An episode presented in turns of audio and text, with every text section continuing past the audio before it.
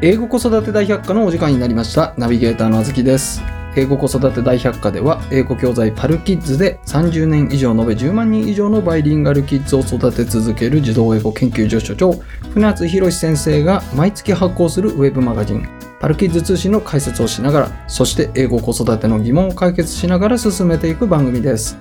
バイリンガル育児をしているママさんパパさんはもちろんこれから英語教育を始めようと思っているけれど何からやればよいのかどうやったら子供をバイリンガルに育てられるのかお悩みの方にお聞きいただきたい番組となっております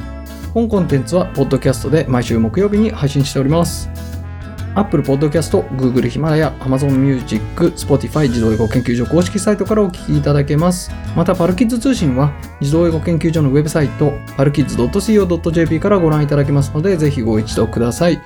ご意見ご感想はメールアドレス podcastpodcast.parkids.co.jp までお寄せくださいということで先生今回もどうぞよろしくお願いします。はい、お願はいいたしますい、今回もですね、えー引き続き、えー2021年8月号パルキッズ通信ですね、英語習得は速度が命というのの後編を、えーお伝えしていこうとなんと前回は30分だったみたいだね。いや素晴らしいですよやればできるんですそう、3日目で頑張っていきましょう。 はい、行きましょう。はいで前回は、えーまあ、多読の歴史だとか、えー多読っていうのは総合的な英語力を身につけられることができるんだよとか、うんえーコミュニケーションじゃなくってやっぱりインプットだよみたいなところをねあのお話しいただいたんですけれども、えー今回のタイトルにもあるみたいに英語習得は速度が命ということなので、うん今回はそのもうちょっと詳しいところ多読の詳しいところに入っていって速度だとかあと発音のところもですね、うんはいあの、そうなんです先生に解説していただくと。タイトルタイトル書くときにさ、はい、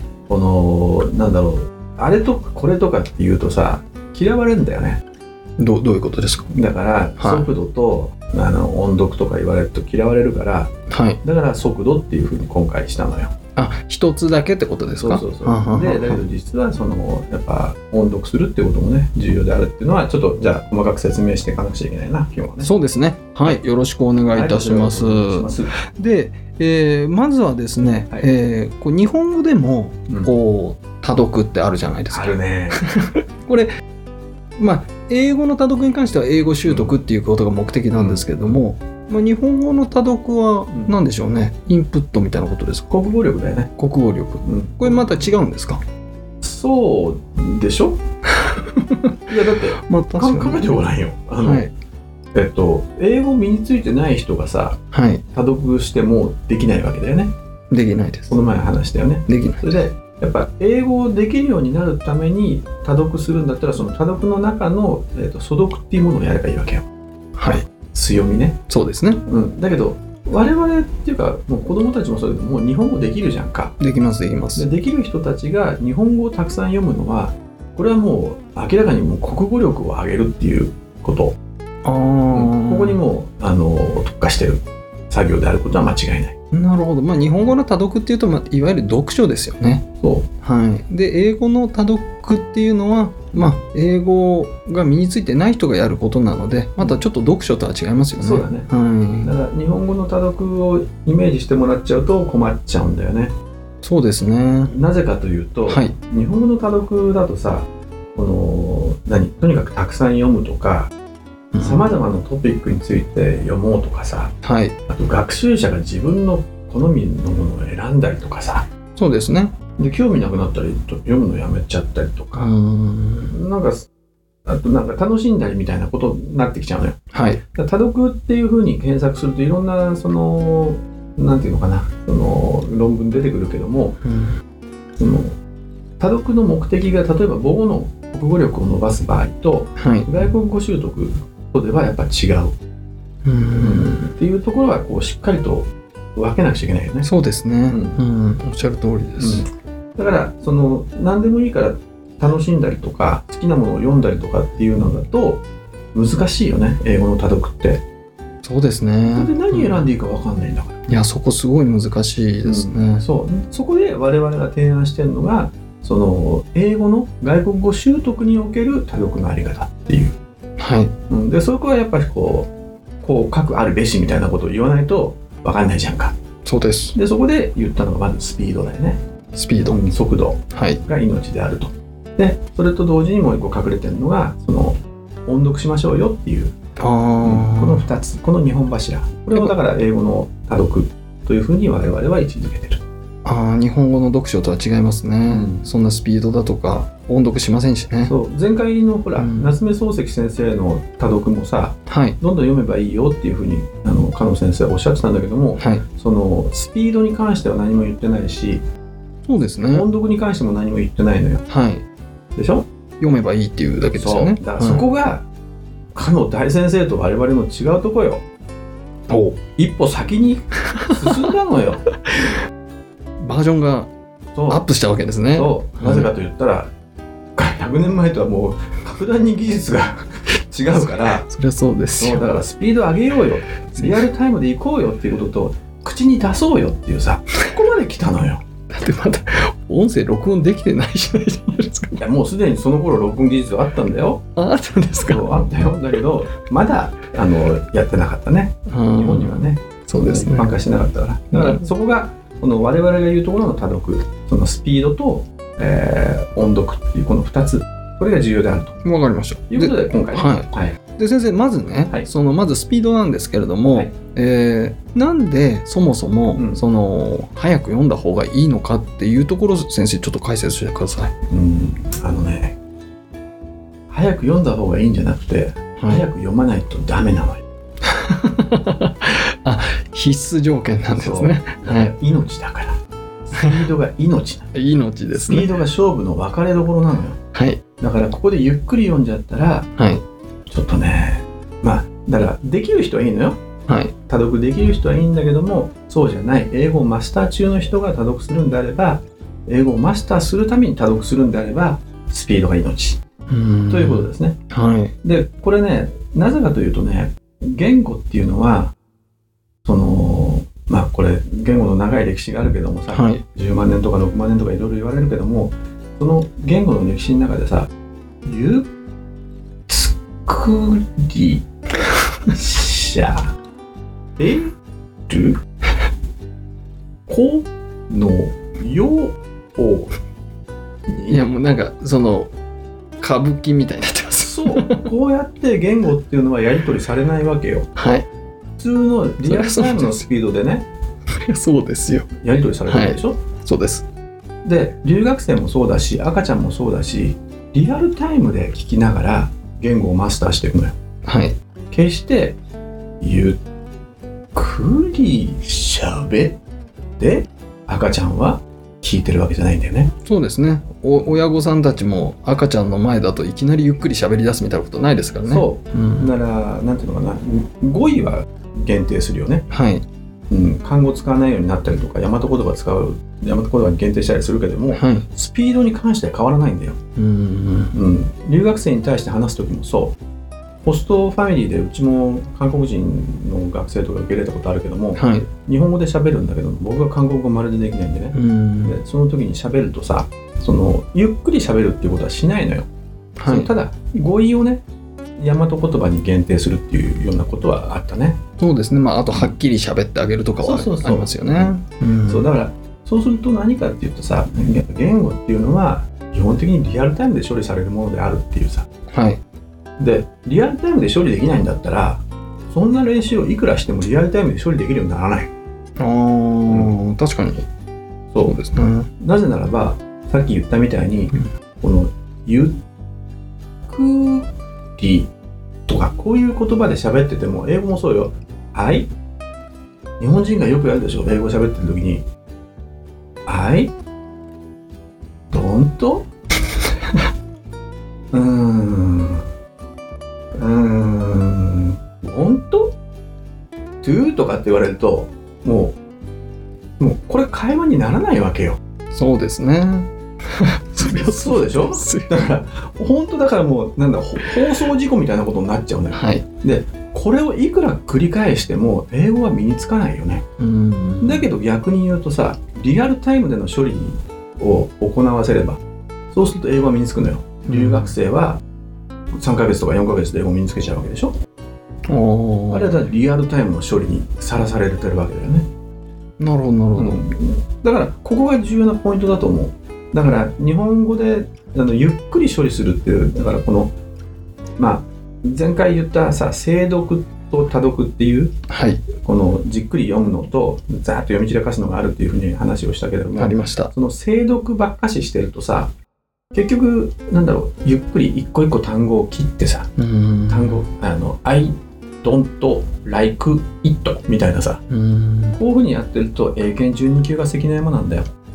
ああ、その先にはいけないと。そううだんから2級の壁があるねで2級の壁の次に今度は11級の壁があるんだけどもうんだからそうするとねそのゆっくり読んでる精読の限界っていうのはそこにあると思うなるほど。精読にもう一個問題があるんだけども、はいゆっくり読んでると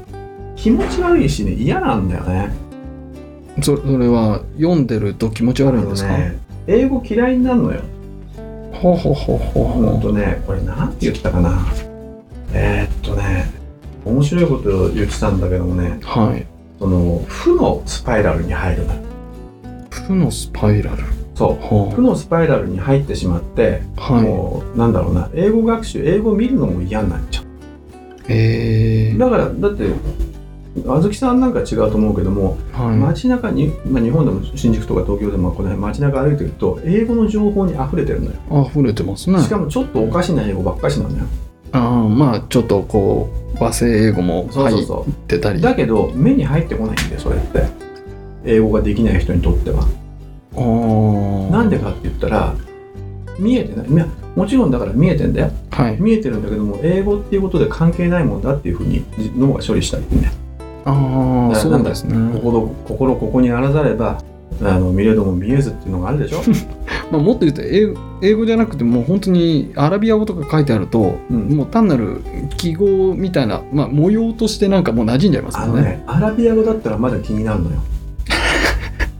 いやアラビア語だなあっめて思うでしょあ珍しいかそら。うだけどはい英語の場合にはあのアルファベットそういとうかこロとーですマか字とかで見慣れすぎていてはいはい。全然目に入ってこないんだよなるほど。自分とは関係ないものっていうなんかこの心理学的ななんていうのかわかんないけどもはい。そういう精神が働いちゃってんじゃないかなっていうぐらい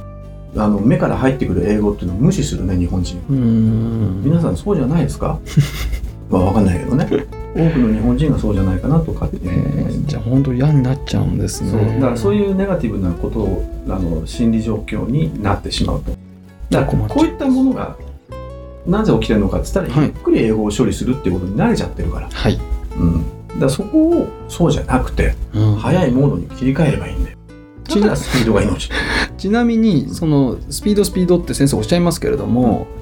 その速ければいいっていうもんじゃないと思うので大体目安としてどのぐらいのスピードなんですかうね、んこれがあの150ワーズパーミニッツっていうこれなんだっけあの世界標準の船津徹さ んが書いたあ弟さんですねそうそうそう船津先生の弟さん書ねいてあったんだけども、それで150ワードパーミニッツがまあ標準的な読みのスピード音読した場合にそのぐらいになるよね150い1分間に150単語ってことですかうんだからここがだからナチュラルな感じネイティブがこのぐらいってネこイとテでィブすこかのぐらいで読んだら普通に読んでる感じだねあーだからあのうちのほらセブンデイングリッシュとか、ええええこのベルブックオブブックスなんかも全部このスピードだからね、はいそうですねはいなるほどなるそうほどだからこのまずリアルタイムのスピードはいになれるってことが重要であるとはいこれによってだから何が起きるのかってことだよねそうですよそうですよ頭の中で何が起きるんですかそうだから留学生モードになる んだよ。ねうんだか留学生モードそうはいらイマージョンモードっていうだからまあまあパルスに今回書いてあるのがその文法訳読モードとイマージョンモードっていう新しい言葉を作ったはんいだけどもはいはいい新しい言葉を作るのよくないんだけどねいじゃないですかまあしょうがないよね。誰も言ってないんですかそうだから日本人は文法訳読モードに入っちゃうのよ英語を見ると。そうですねうんはいで英語を見ると文法訳読モードに入っちゃうんでそれが大変だから無視しちゃうってさっきの話だけどもそうですでそこをもうクリアしてはいイマージョンモードに切り替えると。はいじゃあそのためにはどうしたらいいのかっつったら、はい簡単な話よ文法訳も読モードで処理できないスピードで与えればいいわけよだかははははらそうすると文法訳読モードでさこのゆっくりの処理しかできないからははい早く読むとさ全然訳ができないんだよ訳が入ってできなくるいですできないです隙間がなくなるそうすると、うん訳すことをやめるのよはい脳が英文を見れば訳してたのよそれまではそれを脳がねあの多読リアルタイムのスピード150ワーズパーミニッツのスピードで読むと訳すことをストップしますはい。ここが重要、なるほど。でこれをすると何が始まるのかって言ったらこうクラシエンとかクラシエンさんとかねあの要するにあのなんでインプット仮説のクラシエンさんとかがいるんだけどもそういう人たちが言うところの無意識の学習無意識の大量インプットが始まるね、スイッチが入るわけでそうすスイね。ッチが入るだから留学生がこの経験するようなもしくは幼児が母語を習得するような無意識の学習にモードが切り替わるうーん。これすごいねすごいですね。だつまりその多読をする強制的にうん150ワーズパーミニッツのスピードで読むそうすると訳すことをやめるするとそこで耳に入ってくるもしくは自分が英語で喋ってるわけでしょはい。でそれがインプットになるわけよ、うーん。うん、トリガーとなった多読がそのままインプットとなってこの一石二鳥だよねうん。どんどんどんどん頭に入っていって大量インプットがなされてしまう結局言語を身につけるのは大量インプットしかないわけだからはい。前回話したみたいに7000語じゃダメなんだよはい。やっぱ100万語必要なわけようん。でそのためにはどうするのかっていかにたたくさん稼ぐかだからさやっぱ何らかの仕組みだよねそうですこういう仕組ね。みを作んないといかないよね これ素読の時もうんやっぱり同じようなこと先生おっしゃってましたけども、はいやっぱりこの多読の中のに素読があるっていうのはそういうことですよね。そうそうはいうんなので別に素読と多読って全然別物ではなくって、うん素読も多読もそのスピードでこう日本語に訳すのっていうのを一回諦めてそうそうその訳読モードから、うんそのイマージョンモードに切り替えてあげるっていうそういうことだれねでスイッチを入れるっていうのが大事ってことですね。だから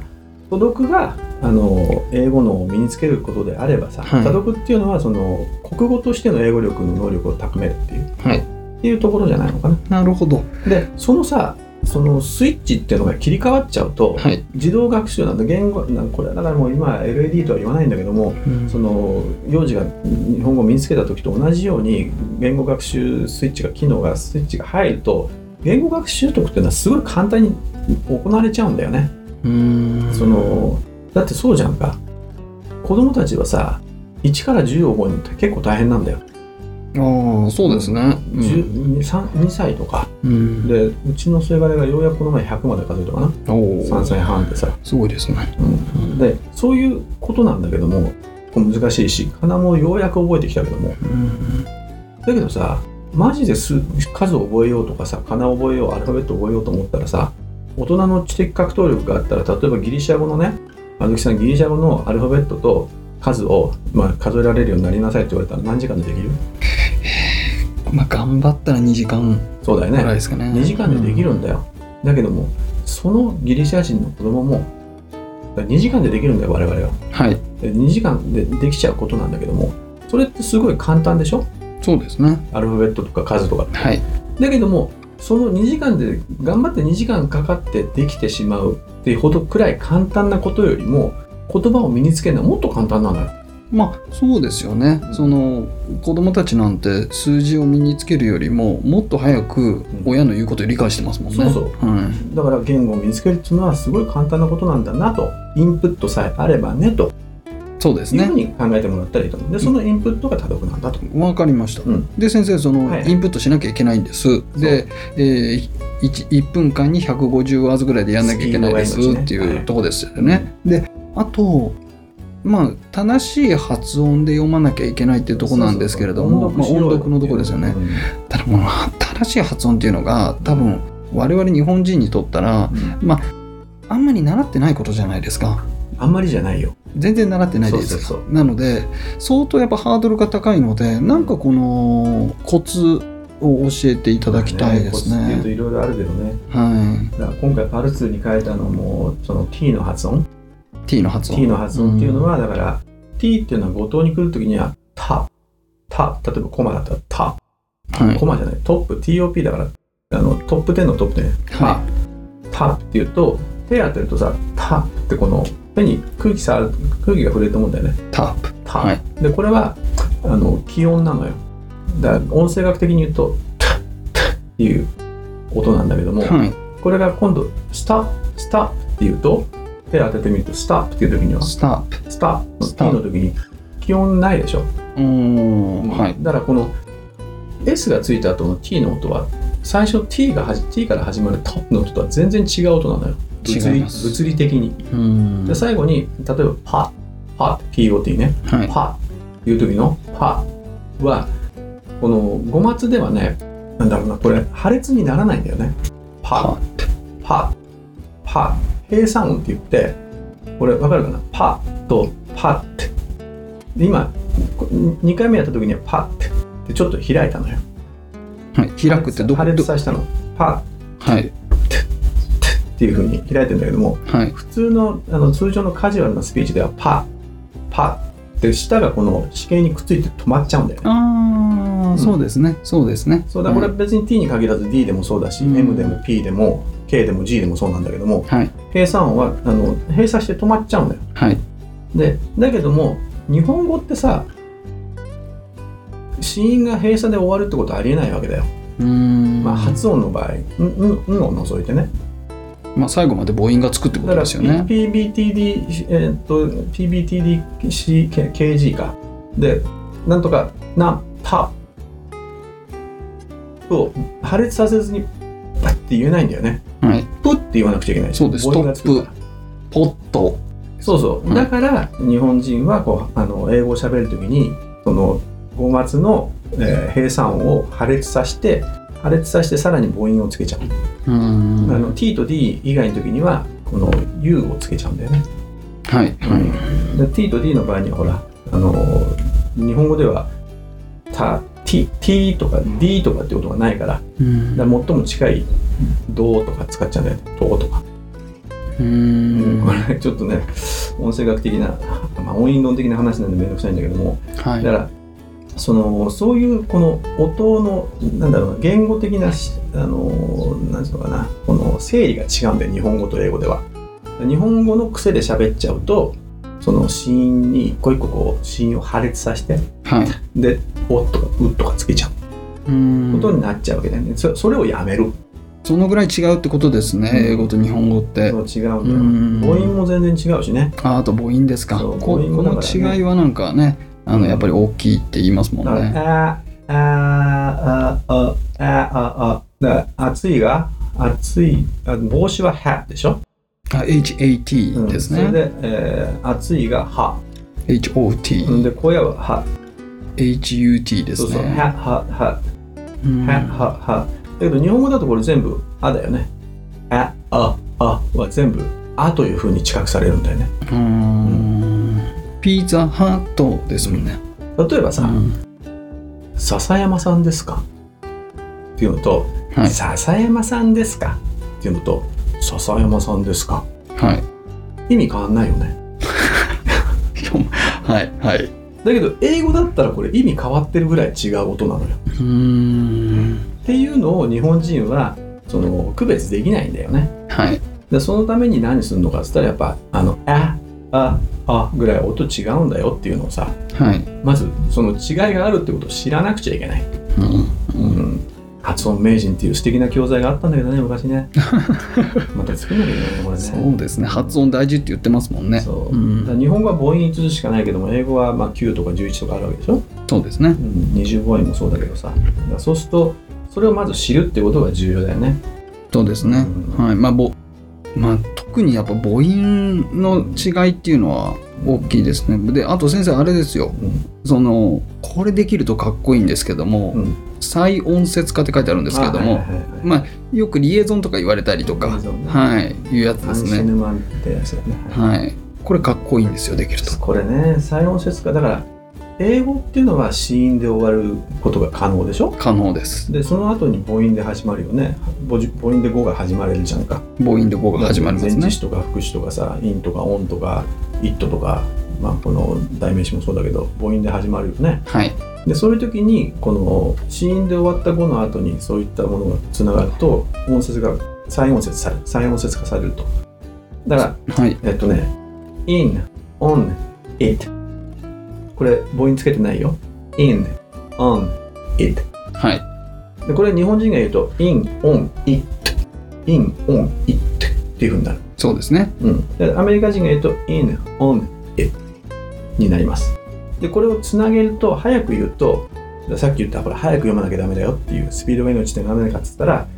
早く読むと「in on it」 「い」の「ね」あ「い」の「ーね」っていうふうになるけどインの N っていう子音と、オンの O っていう母音がひっつくのと、オンの N と、うんえっ、と、イットの I っていう母音がひっついて、そう「イン」「オン」「イット」だと思ってる日本人からすると「んい」の「ね」っていうのは再音節化されて実はこういうふうになってるのあの音節構造を見ると「い」「の」「ね」っていうふうにこの3つの音に分かれてる「い」「の」「ね」うーで「い」ん。の「ね」っていう語はないのよはい。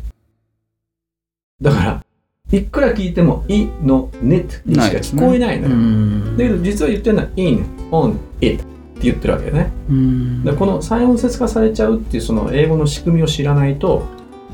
まあリエゾンとかこうくっついちゃうっていうねはい、それを知らはないとちょっと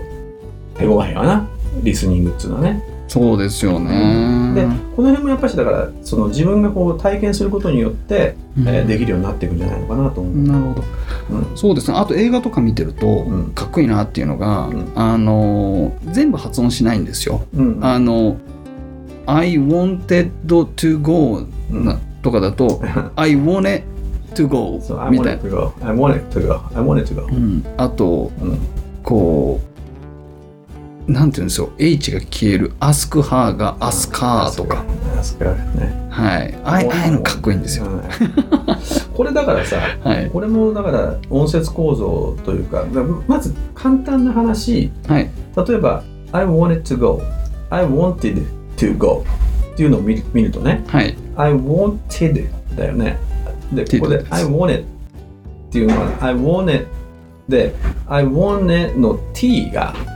はまいず。消えてるよね I want I テッドって wanted 言ってないですもん I ね。 wanted なんでかっていうと、N と T って同じところで発音してるあの下の位置が同じなんだよねね I ー want I want の T をは爆発させずに I want it っていう風になってるのよ。あー若干 N の方が内側ですかな、いや中の方同じ位置同同じ位置じ位置なんだけども、うん I want it want it わねっていう風にまあフラップみたいになってんだよね。あの、うん water みたいな音、I あ want it っていう風にもうちょっと、はそのまあインターボカリックフラップっていうんだけどもそういった音に変わっていて。で、I want it の後の I wanted のこの D あはいの時に「I wanted」って今下はねあの D の発音の準備してんのよ「I wanted」っわねて「あ I ー wanted」って下がこうついてんだよねついてますついてついまてんすだけどもその後 T じゃんかそうですでそうすると D を言わずに T を言うのよ「I wanted to go ああ重複してるんでもう一個消しちゃえってことですかそそうの行動が」そう消しちゃうんだけども実はあのーなんだろうな音のスペースとしてはそこにす音が存在してんのよだから「I want to go」と「I wanted to go」は違うよねああなるほどだから音符が2つつながっちゃうってことですかそう、つながっちゃってるんだけども、そこがあの発音されずに消えてるのよ。はいはいはいだけであって、実はその下は、I wanted d のところにあるんだけども、それが発音されずに、その d の形のまま、t って言ってんだよね。確かに I wanted to go じゃないですもんねうん。 I wanted to go ですそう、も I んね wanted to go。なんでね、一泊、この微妙なスペースが取られたりする。なるほどこういうこととか、はい例えば、I want him to go っていう時に、まあ、その、ちゃんとしたスピーチだと、I want him to go でいいんだけども、はいこれが普通に言うと I want, I want him to go I want him to go I, I want need I to want him to go I, I want him になりますね。 I want him to go はい。 I want him to go I want him。うん。になるでしょなりますなりま。ですこれはなんでかって言ったら H っていうのはほら消えちゃう音だから、はい。うん、I want で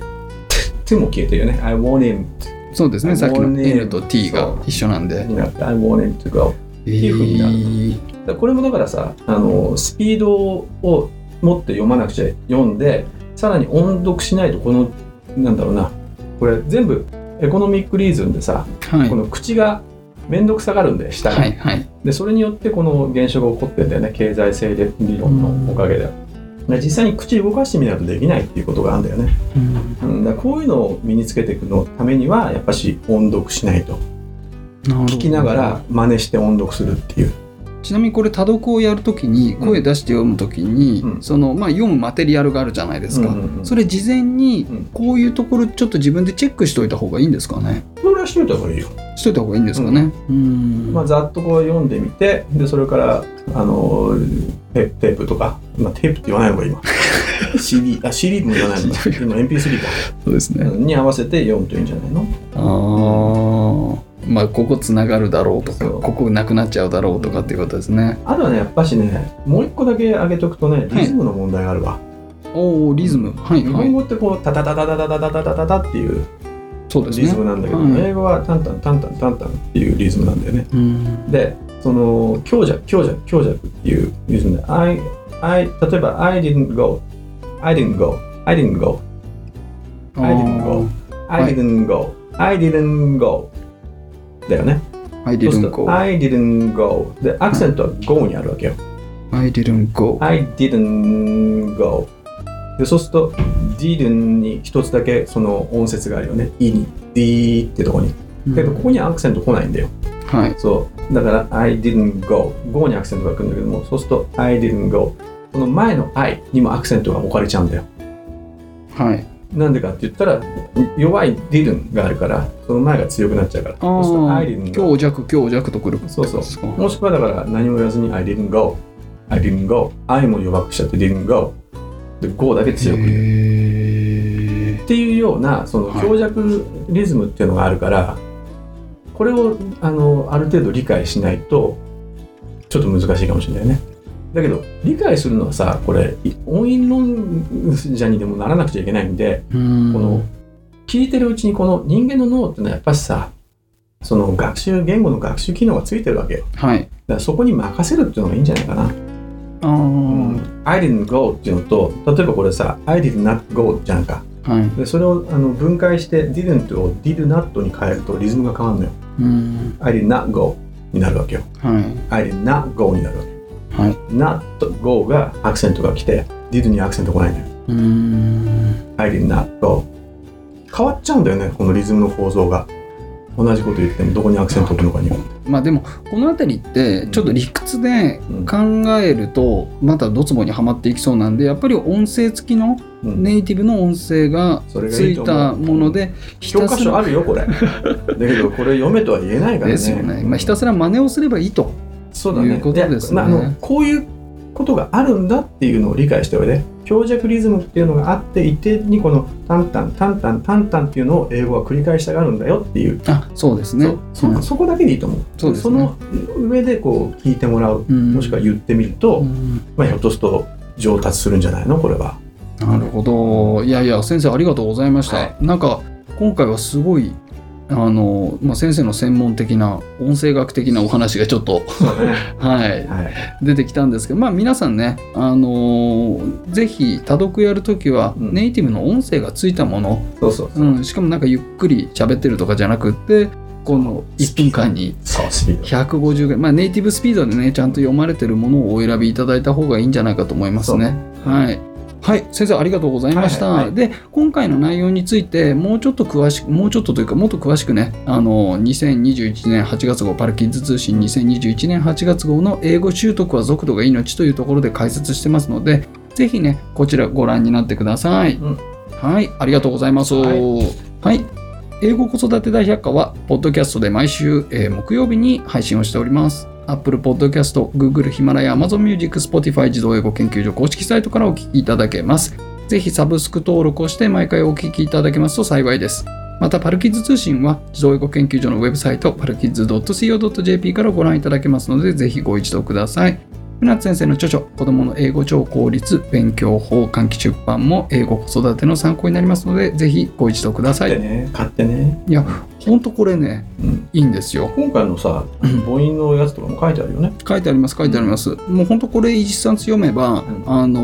ーどうやったら子供に英語を身につけさせればいいのかってもう一いう、回タイトル言って子供の英語、超効率勉強法ですあげてよねね。そう。です。おはい願いします。まあ、あのー超効率とかでえー英語超効率とかで検索していただいたらすぐ出ると思いますのでね、ぜひご覧ください。はいはい。で、あとご意見、ご感想ですね。こちらメールアドレス、podcastpodcast.parkids.co.jp までお寄せください。うん先生、ありがとうございました。はいありがとうございました皆さんまた次回。はい、また、またねー。